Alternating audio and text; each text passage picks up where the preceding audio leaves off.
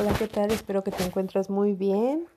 Nuevamente aquí, juntos, platicándote un poquito de mi vida para que conozcas y sigas conociendo de Miriam Chavarría a través de estos audios.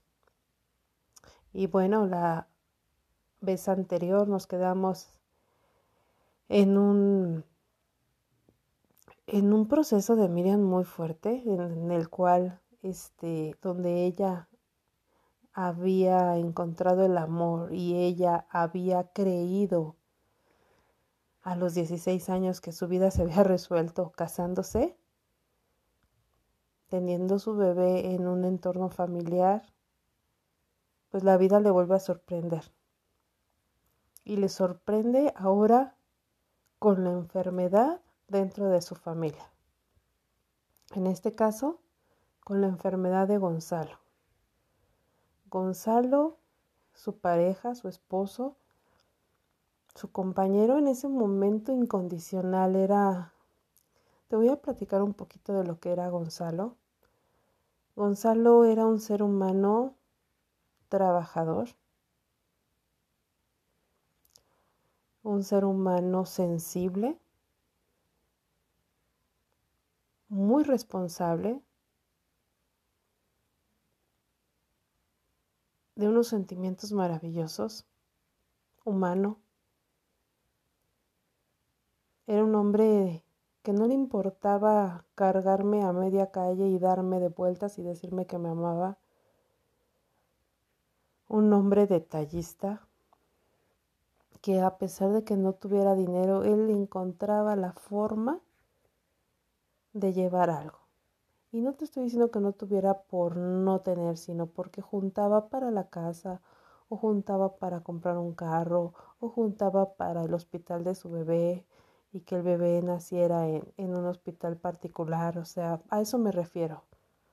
A que a pesar de que se restringía, él buscaba la, la manera de estar presente como pareja, como novio, como amigo. Obviamente el primer amor y el amor de secundaria es incondicional y es un amor que yo creo pocos volvemos a vivirlo así.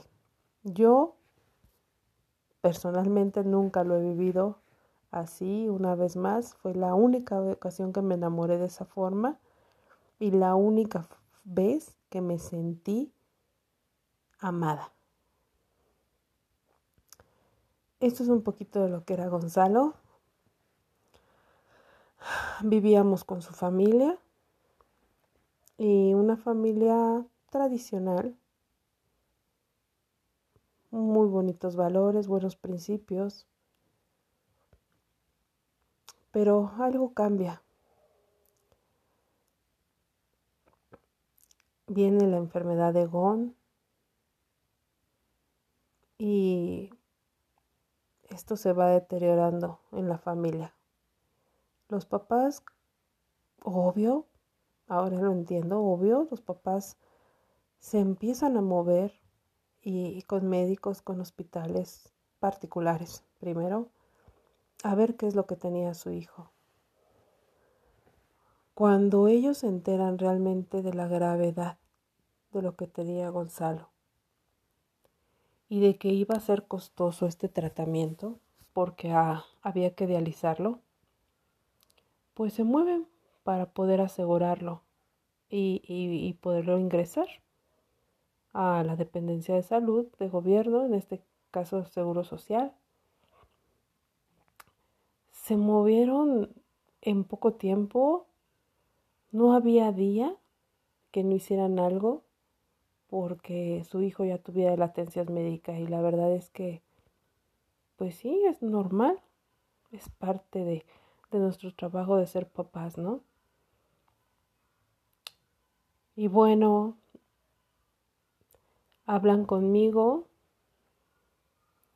y me mencionan la gravedad y me llevan a, a un médico particular en donde me explican lo que realmente tenía Gonzalo y es cuando me entero que su deficiencia de los riñones era irreversible y que Gon estaba en un proceso muy delicado de salud en el cual si recibía un donante se salvaba, si no, este, se habría que dializar y, y, y, y esperar, esperar a que su cuerpo reaccionara.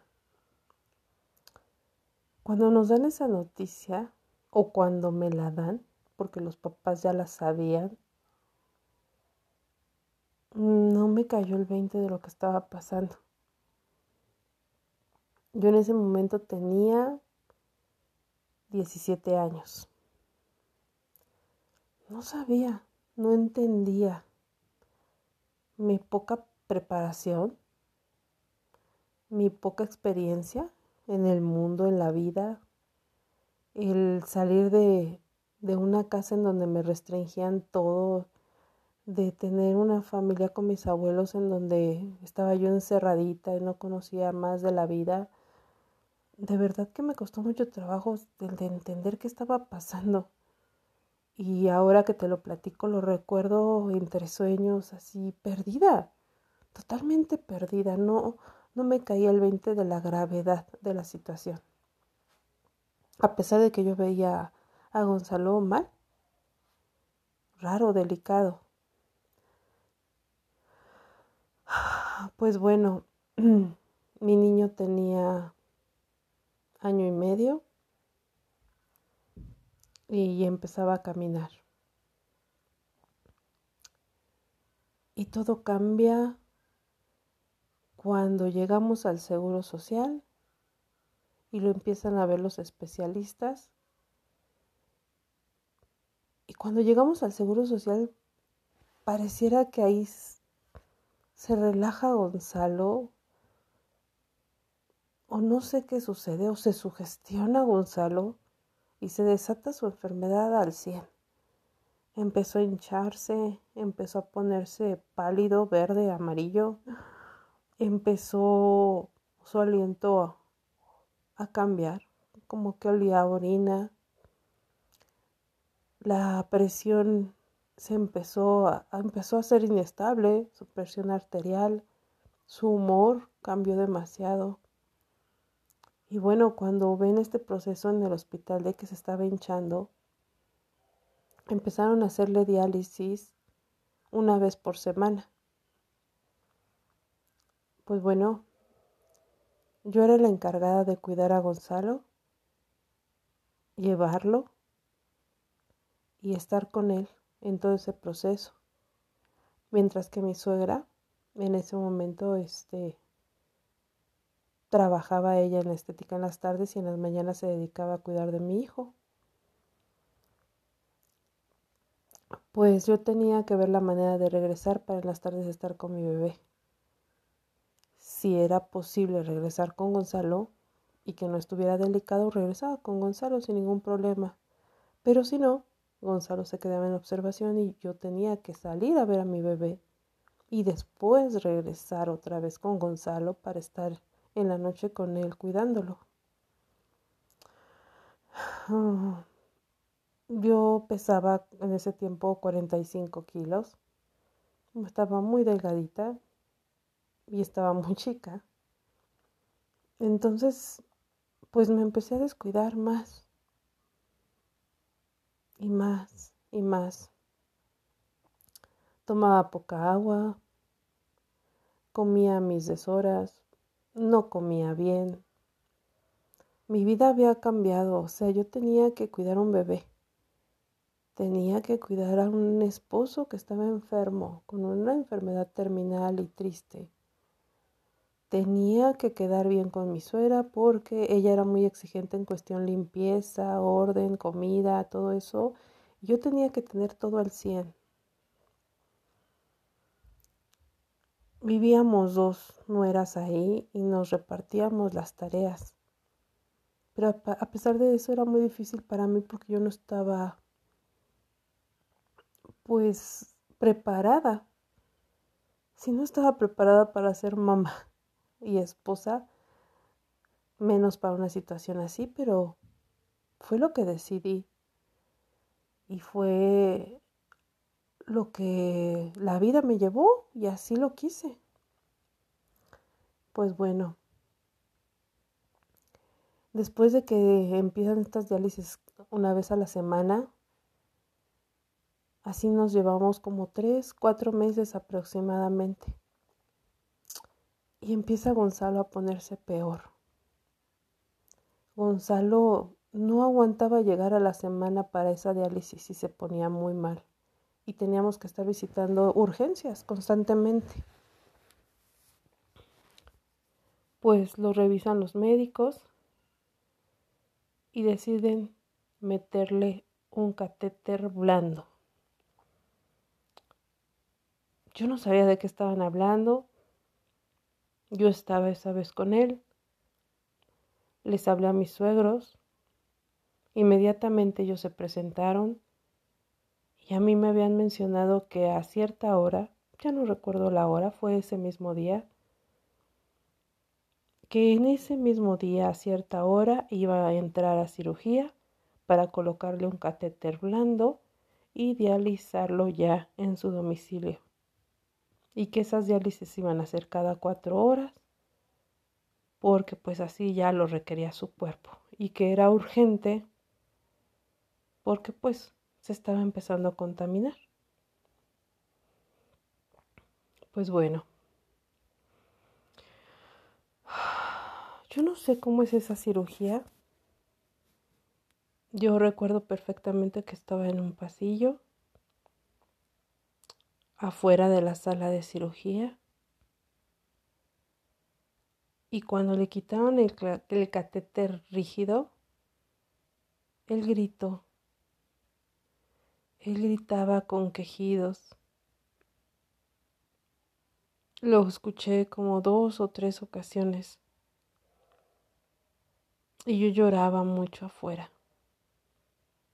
Mi suegra, mis respetos, una señora siempre fuerte,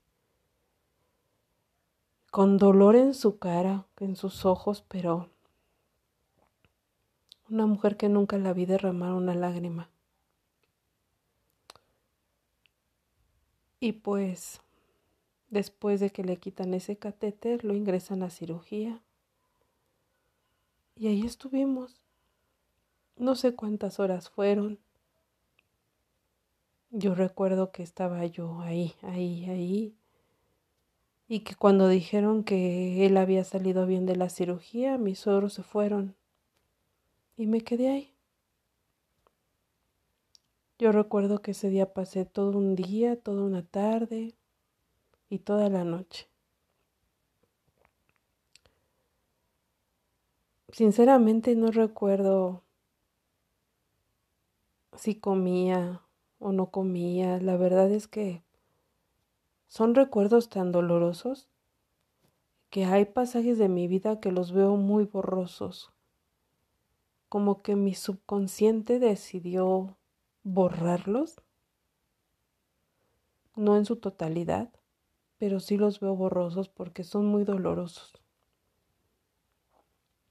Y bueno, pues después de ya de muchas horas, veo a Gonzalo todavía con efectos de la anestesia y un poquito hinchado. Pero ya con su primer proceso de diálisis. Para esto pasaron los días para ver su recuperación y lo dan de alta.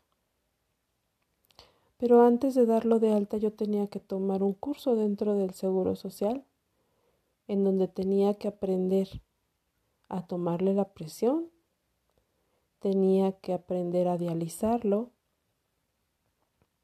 y tenía que aprender a darle todos los medicamentos que iba a llevar. Y bueno, las señoritas muy amablemente me veían tan chica, tan pues tan inestable moral, sentimentalmente, que, fueron muy lindas y muy, muy, muy, muy, este, sociables. Trataban de hacer que mi vida no fuera tan trágica y me hacían ver que no era tan grave lo que yo estaba pasando. Y bueno, este, para esto aprendo Fueron tres, cuatro días que me estuvieron enseñando. Yo iba a cierta hora, ellas me enseñaban hasta que pues ya. Trabajo social tiene que ir al domicilio, ven en qué condiciones vivíamos, en dónde iba a estar él, en dónde se iba a hacer la diálisis y si ya teníamos todo lo necesario. Entonces pues yo hago todo ese trámite y por fin llega trabajo social y, y empiezo yo a dializarlo. En el momento que a mí me dan ya el material para dializarlo, las cajas, este, en ese momento empiezo a tomar una responsabilidad de cada cuatro horas dializar a, a Gonzalo. Cada cuatro horas. A mis 17 años, con un niño de año y medio, medio comía, medio vivía, medio dormía. Era triste, muy triste la situación. Él tenía cambios de humor, que ahora lo entiendo, es por la enfermedad y por todo lo inestable que se empieza a poner su cuerpo. Ahora lo entiendo, antes no lo comprendía. A mí el cansancio me vencía y luego me quedaba dormida. Y mi suegra me regañaba y me levantaba y me decía que cómo era posible que fuera tan irresponsable y que ella se tuvo que haber levantado a dializarlo, que Gonzalo estaba mal. Y, y, luego Gonzalo se estaba quejando o se le subía la presión y yo no me despertaba a esa edad sentía que era demasiado para mí, que no podía, yo necesitaba dormir, yo necesitaba dormir.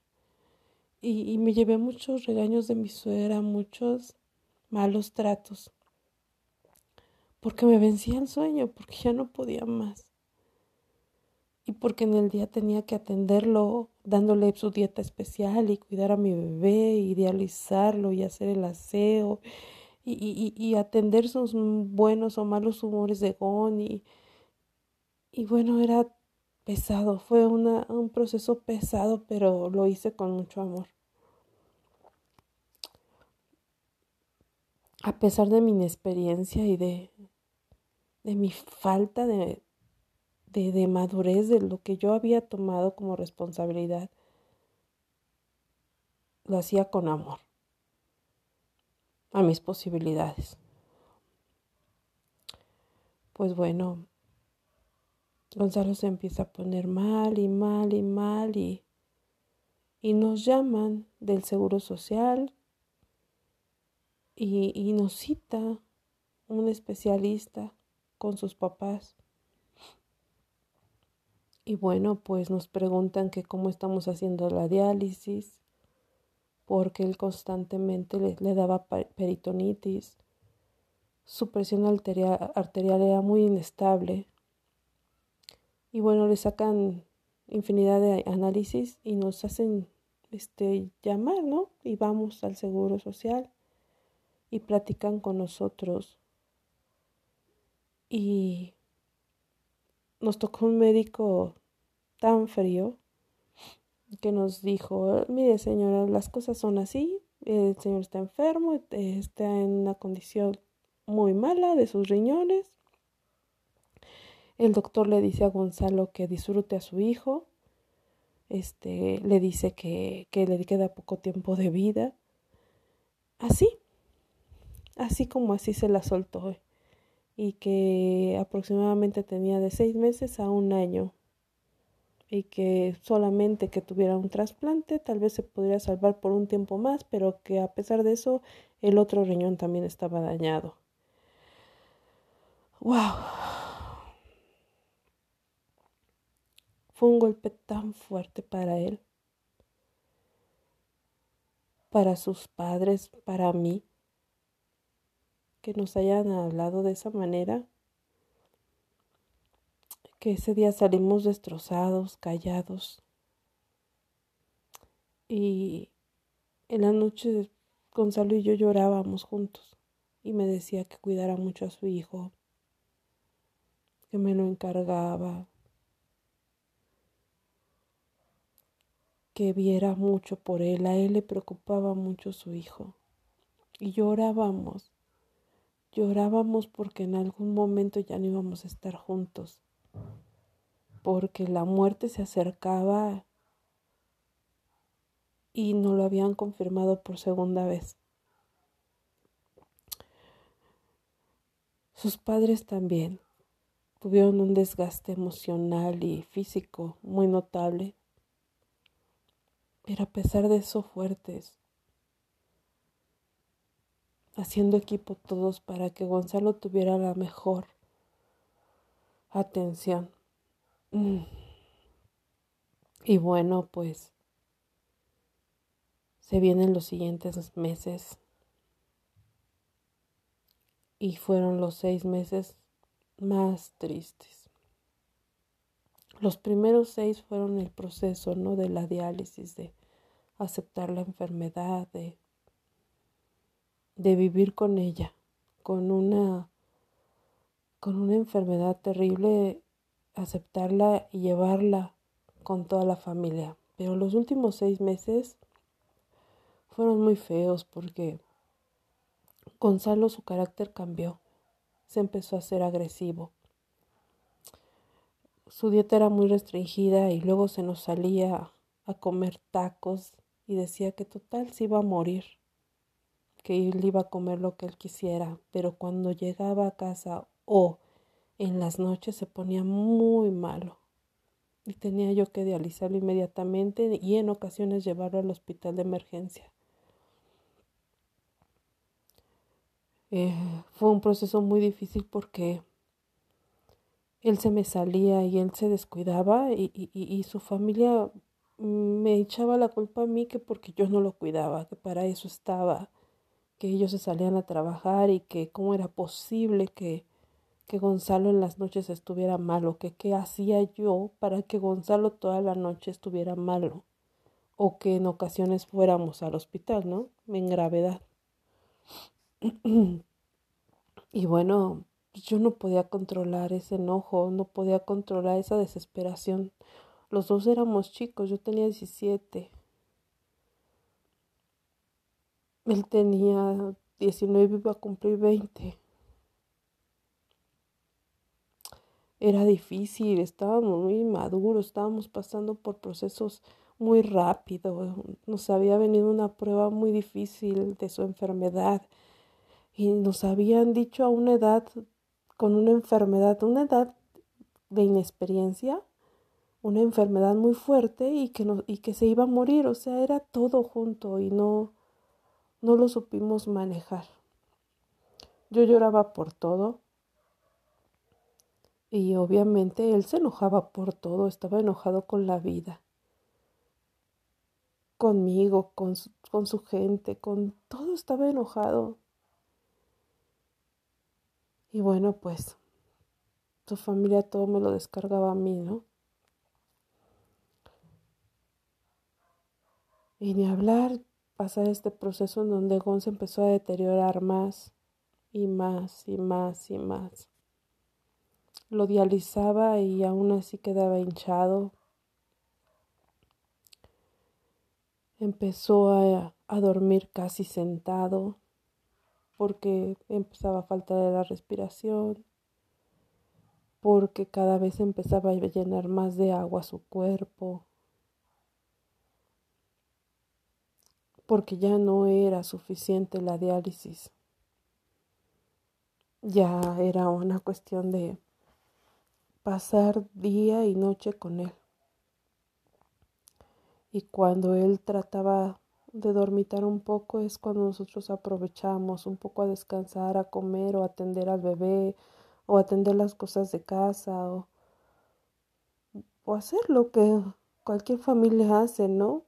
Seguir haciendo la vida, seguir trabajando, seguir sus papás seguían trabajando, se seguía ensuciando la casa, había que hacer aseo, se tenía, que hacer alimentos porque pues había una familia, ellos todavía tenían unos hijos pequeños, eh, de secundaria, o sea, teníamos que seguir con la vida aparte con el proceso de GON. Y bueno, pues así nos llevamos cinco meses. Cinco meses en donde Gon cada vez estuvo peor y peor y peor. Hasta que llegó a estar postrado totalmente en la cama y de la cama en un sillón. Gon ya no podía caminar, sus pies ya estaban muy hinchados, su cuerpo ya no podía dormirse totalmente acostado porque ya no podía respirar. Empezó a usar oxígeno y de repente como que tenía lapsos en donde decía incoherencias y también lapsos en donde se ponía muy agresivo ofender. Y bueno, una ocasión este, nos levantamos en la mañana a atender al bebé, a limpiar, a asear el cuarto donde él estaba. Y entró mi suegra. Y me reclamó de que no estaba atendiendo bien a su hijo. Y de que cómo era posible que cada vez estuviera peor. Que qué hacía yo en todo el día y que su hijo seguía mal o peor, ¿no? Me desesperé. Yo ya no comía bien. Tenía la atención de mi bebé, de atenderlo. No dormía, porque no dormía. Ya mis nervios estaban muy alterados por sus comportamiento de sus padres y por el comportamiento de Gon, de que se sentía mal exploté. Ese día en la mañana exploté. Fue a finales de enero, exactamente no sé la fecha exacta, no la recuerdo, fue a finales de enero y me fui. Agarré a mi bebé, mi ropa y me fui. No tenía dónde ir. Y les comento esto que no se los había comentado anteriormente. Mi mamá me alejó mucho de, la familia de mi papá. Mi abuelita pues no se llevaba bien con la familia de mi papá, entonces no tenía entorno más que mis abuelos, en este caso mi abuela, que era la única que tenía con vida, y mi madre. Pues esa desesperación agarré mis cosas y era la que vivía más cercana, agarré mis cosas y me fui con mi madre y mi bebé en un taxi y me fui. Mi madre me dijo que qué hacía ahí. Me trató mal, me dijo que por qué me había salido. Y bueno, le expliqué la situación y me echó la culpa, me dijo que no, que pues era lo que yo quería y que pues tenía que haberme quedado ahí. Yo me la pasé ahí con ella como sirvienta de, de todos, tanto de mis hermanas en ese tiempo, medias hermanas, como de ella. Y pasaron los días, estuve un poquito más de dos semanas ahí con ella. Y un 24 de febrero. Posiblemente estuve con mamá 20 días 24 días, no lo sé, no recuerdo. O no quiero recordar, no lo sé, pero de verdad no lo recuerdo. Este hacen una llamada los papás de Gonzalo. Al parecer creo que era el papá y le llaman a mi mamá diciéndole que Gonzalo había muerto. Perdón, perdón, perdón, perdón. Se me vino un, recuerdo ahorita. No. El día 23 de febrero le hablan a mi mamá pidiéndole de favor que llevara yo al niño. Y yo me niego a hacerlo. Y mi mamá me regaña. Y me hace a que acceda. Y van por el niño porque yo no lo llevo, van por el niño mis suegros y se lo llevan a Gonzalo porque quería ver a su hijo. Y se queda ahí todo un domingo, era domingo 23 de febrero. Se queda ahí todo el domingo y, y Gonzalo no quiere que se vaya su hijo. Para esto yo tenía que pasar por mi hijo en la tarde y, y, hablo por teléfono, yo tenía miedo que me quitaran a mi hijo y me dicen que no, que, que el niño está con su papá y que lo deje ahí. Bueno, pues el niño estuvo ahí con su papá todo el domingo. Me platican que, que mi hijo le dio de comer. Sus últimos alimentos se los dio mi hijo en la boca a esa edad, jugando. Y me entregaron a, mi hijo hasta en la noche, cuando ya estaba cansado y dormido. Y me platican que ese día en la noche Gonzalo escribió una carta para mí, la cual a la fecha no ha llegado, nunca llegó. Y que empezó a delirar. Después se empezó a hinchar más y que en sus últimos momentos perdió la vista. Eso me lo dijo mi concuña, que era la que todavía vivía ahí, y ella se dio cuenta de todo esto y me lo platicó. Pues bueno, el 24 de febrero me le hablan a mi mamá y le avisan que Gon había muerto. Afortunadamente vio a su hijo, se despidió de él. Y yo no podía creer lo que había pasado, no, no lo podía creer. Mi mamá me, me lo dice y, me pongo como loca, me pongo a llorar. Y mi mamá, como su carácter era de esperarse, me dijo, y cállate, y ni llores, porque tú lo dejaste solo, tu obligación era haberte quedado ahí y ni llores y deja de estar con tus hipocresías. Por tu culpa se murió. Ay, mi madre. Si tú no te hubieras salido, si tú no lo hubieras dejado, no se hubiera muerto. Ay, ay, ay. ¿Cómo, cómo, cómo puede una persona dañar en esos momentos tan sensibles y creértela? Y me la creí. Por favor, Gonzalo estaba muy mal. Gonzalo ya le habían dado poco tiempo de vida. Gonzalo ya no le servían los riñones.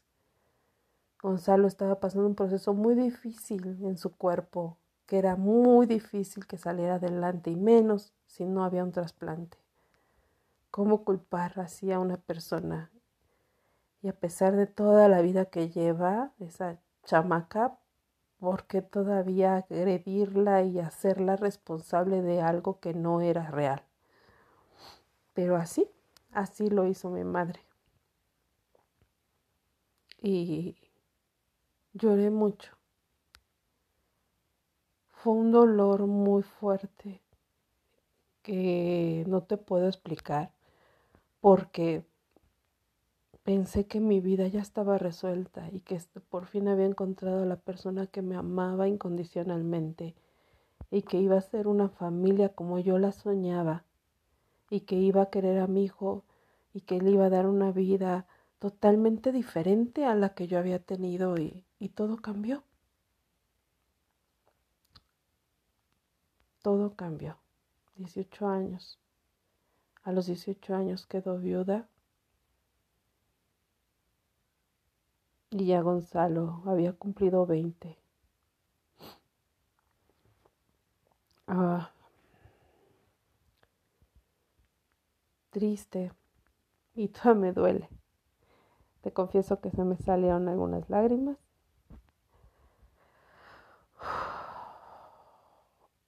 Y empiezan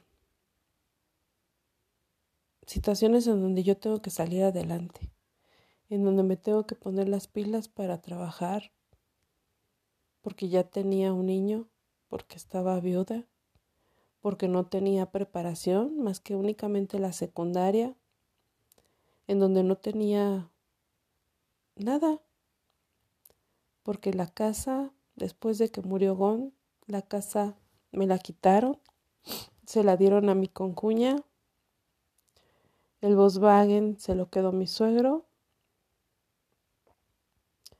mis cosas se las quedaron en, en casa de mis suegros, lo poquito que me había comprado Gonzalo. Y cuando pues tengo que empezar a trabajar y a salir adelante, pues mi hijo me lo piden. Y me dicen que, que Gonzalo pidió en que sus papás se hicieran responsables de su hijo porque pues yo no tenía una estabilidad y que le preocupaba mucho eso. Y sí, con todo el dolor de mi corazón me piden a mi hijo y lo tengo que entregar. ¿Por qué? En primera porque no tenía una casa.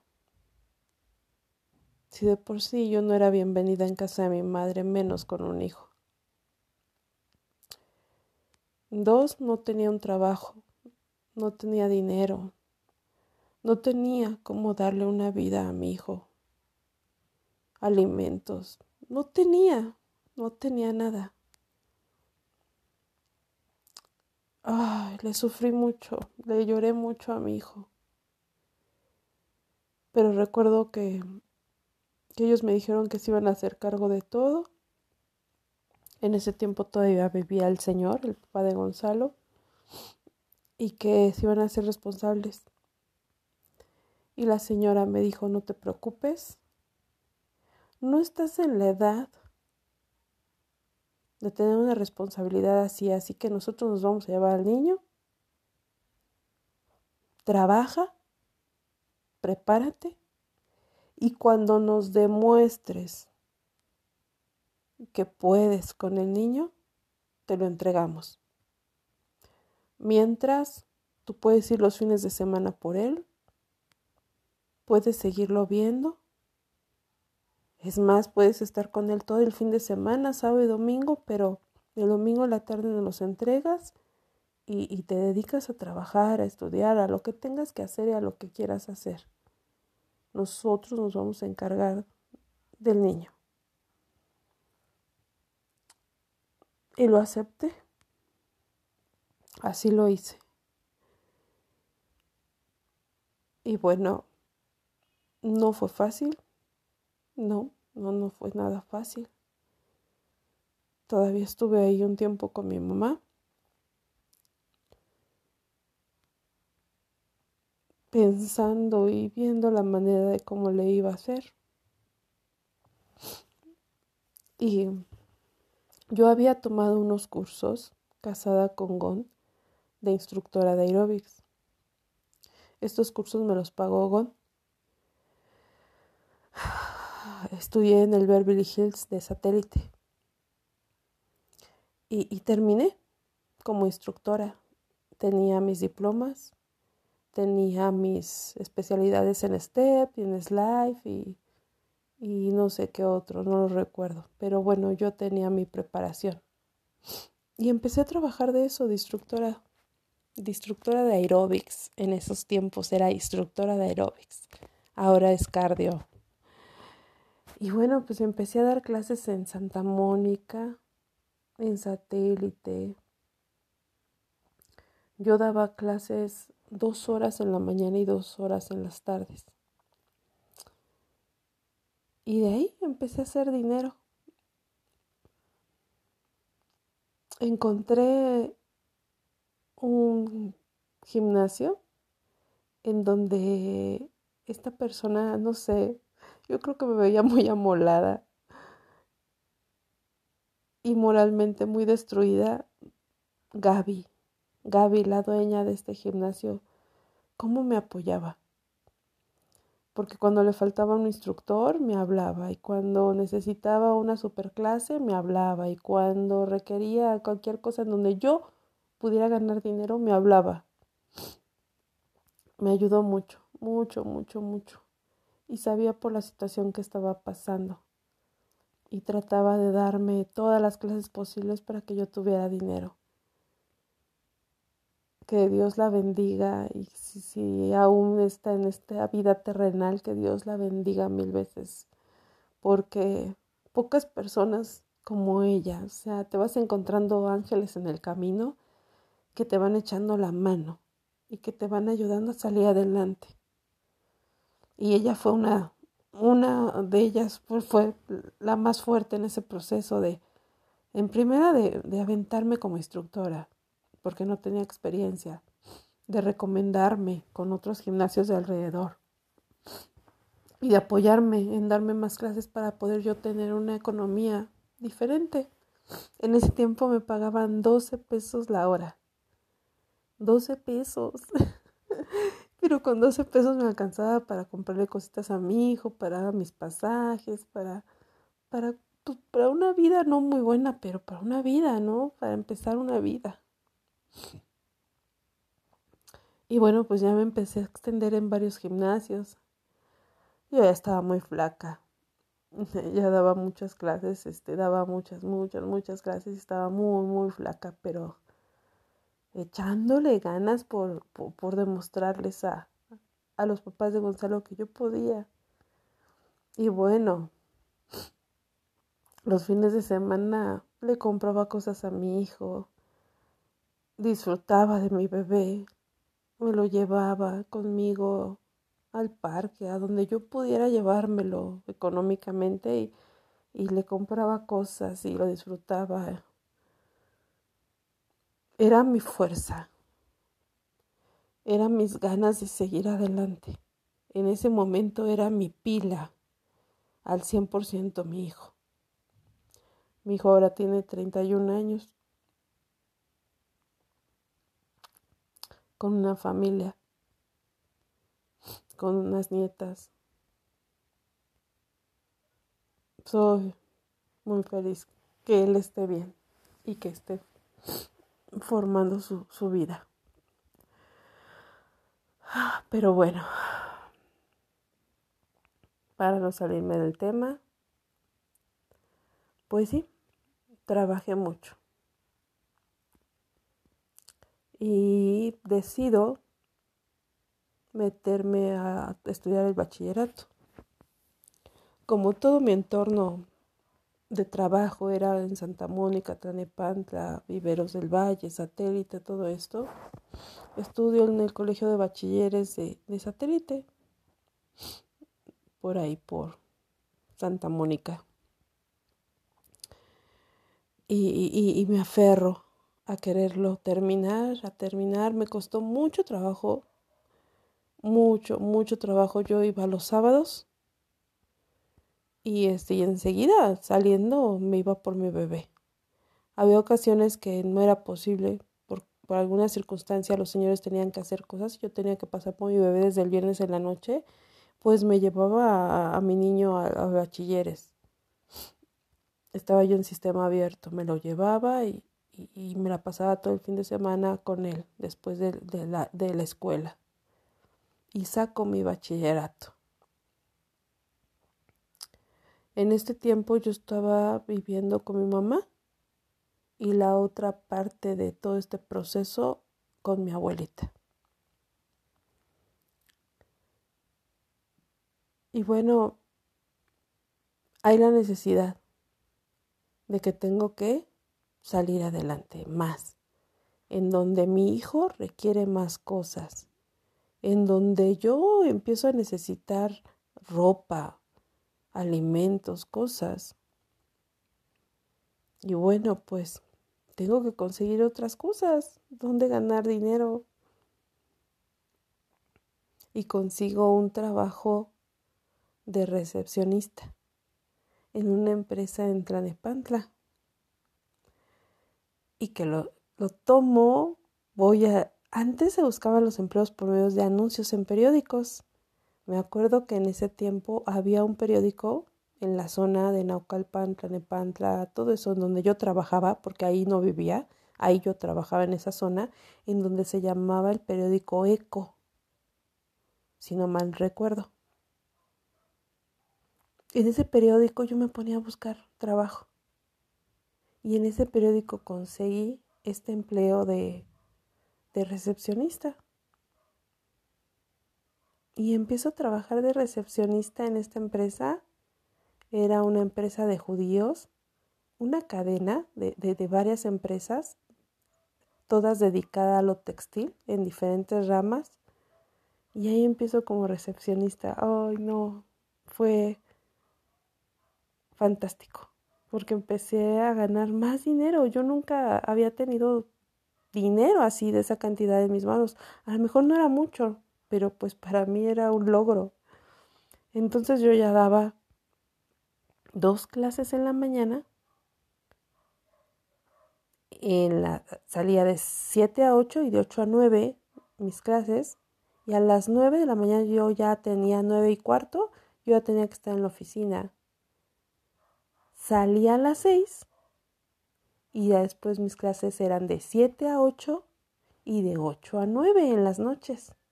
Entonces daba dos clases en la mañana, dos clases en la noche y todo mi horario de oficina. Acababa muerta. Mi trabajo de oficina era de lunes a viernes, pero mi trabajo de dar clases era de lunes a sábado. Entonces sí, bastantito, bastante cansado, pero bueno, este, en ese proceso yo puedo, este, rentar un cuartito. Renté un cuartito de, de personas de servicio ahí en Santa Mónica. Una señora rentaba el cuarto de servicio. Y así arriba en la azotea, un cuartito con baño lo renté para ahí poderme llevar a mi hijo los fines de semana. O sea, qué bárbara, era una tontería porque era un cuartito muy cerrado, sin, sin ventilación, sin donde mi hijo pudiera correr. Si podía correr, tenía que correr ahí en la, en la azotea de la casa, sin ninguna protección, o sea, no. Pero bueno, yo según ya era independiente. Y empiezo a echarle ganas. Yo eso sí salía muy arregladita, entaconada y lista para mi trabajo, con mi maleta para trabajar también en, en mis clases. Pero pues sí, bajaba de, de ese cuartito de una escalera de caracol. Es, esos fueron mis inicios en ese cuartito. Con un colchón en el piso de una espuma mi ropa, mis cobijas, un bañito y una cómoda que me había regalado mi abuela para guardar mi ropa. Con un tubo atravesado en una esquina para colgar mi ropa, lo que se tenía que colgar. Así empecé. Así empecé a luchar. Y a nadar y a nadar contra la corriente siempre, porque así debe de ser. A trabajar duro, a creer y crear, creer en tus sueños y crearlos por medio del trabajo.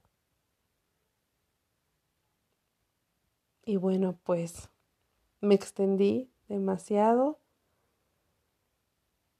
Creo que los dejo hasta aquí.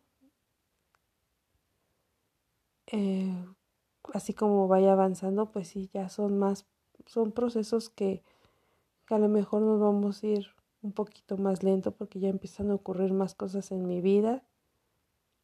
Y, y bueno, espero que les haya gustado. Que, que cada vez vayan conociendo de lo que soy, de lo que fui, y de lo que ha sido todo este proceso de mi vida. Te mando un abrazo, gracias por escucharme. Te invito eh, a mi correo electrónico por si gustas escribirme. Es Miriam C de casa 004 arroba gmail.com. en mi Instagram me vas a poder encontrar como Ángeles Miriam Chavarría. En mi YouTube como Miriam Chavarría, que de hecho estos audios igualmente los puedes escuchar en YouTube. Y bueno, la idea es llegar a muchas mujeres y a muchas personas que están pasando por un proceso difícil y que podemos lograr lo que no necesitamos que nos apoyen o que alguien esté sacándonos de nuestros problemas. No, se puede, se puede lograr. Te lo comparto a ti, que estás pasando a lo mejor por un proceso difícil. Hay procesos peores en la vida. Y a pesar de eso, se sale adelante. Únicamente es tener las antenitas bien levantadas de qué es lo que estoy aprendiendo, qué, por qué me vino esto a mí, qué es lo que tengo que aprender, por qué me está pasando o por qué estoy repitiendo los patrones. ¿Sí? Bueno, ahora lo veo así. Antes no era así. Yo vivía y sobrevivía de acuerdo a cómo me, venían las cosas. Y el poder de, sobrevivencia es muy fuerte para el ser humano, entonces tú sobrevives, sacas, pero sin darte cuenta tus procesos, sin darte cuenta qué está pasando en tu vida, sin darte cuenta que estás aprendiendo, el por qué, eh, por qué pasaron las cosas, o sea, eh, eh, qué está pasando, qué, qué planetas hay, qué te está pasando, qué estás decretando, qué estás pensando, cuáles son tus pensamientos, cómo, cómo estás viviendo, ¿no? Ahora sí me doy cuenta mucho de, a ver, ¿qué estás pensando, Miriam? ¿Cómo lo estás canalizando?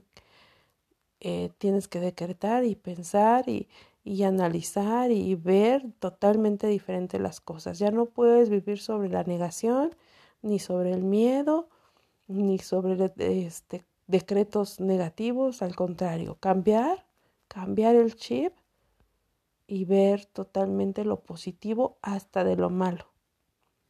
Ahora ya lo veo así.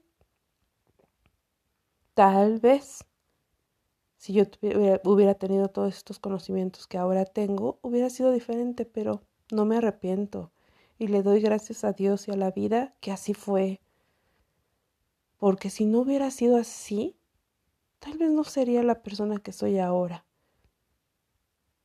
O tal vez sí, no lo sé. Pero ahora, hoy por hoy soy fuerte me conozco, soy una persona leal, fuerte, que realmente me conozco porque habemos muchos que podemos terminar nuestra vida sin conocernos realmente, sin amarnos, sin respetarnos, sin valorarnos. Ahora me conozco, ahora sé lo que quiero, ahora sé hacia dónde voy.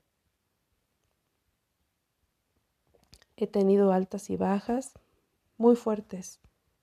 Y más adelante sabrás, ahorita estoy en un proceso fuerte en el que acabo de salir de un proceso y me estoy volviendo a levantar. Que eso lo sabrás más adelante. Y aquí estoy, haciendo estos audios, compartiéndolos para, para ayudar a personas, a mujeres, en situaciones difíciles. Aquí estoy fuerte. Y por cierto, agradezco a mi hijo menor, Eduardo, a mi astróloga, Mago, te mando un beso, Mago, que me animaron a hacer esto. Y sé que va a llegar a muchas personas que les va a ayudar. Y bueno, ya me extendí y me sigo extendiendo y me sigo extendiendo. Te mando un abrazo, te mando un beso, bendiciones y que los ángeles y arcángeles estén contigo. Te mando un abrazo. Buenas noches.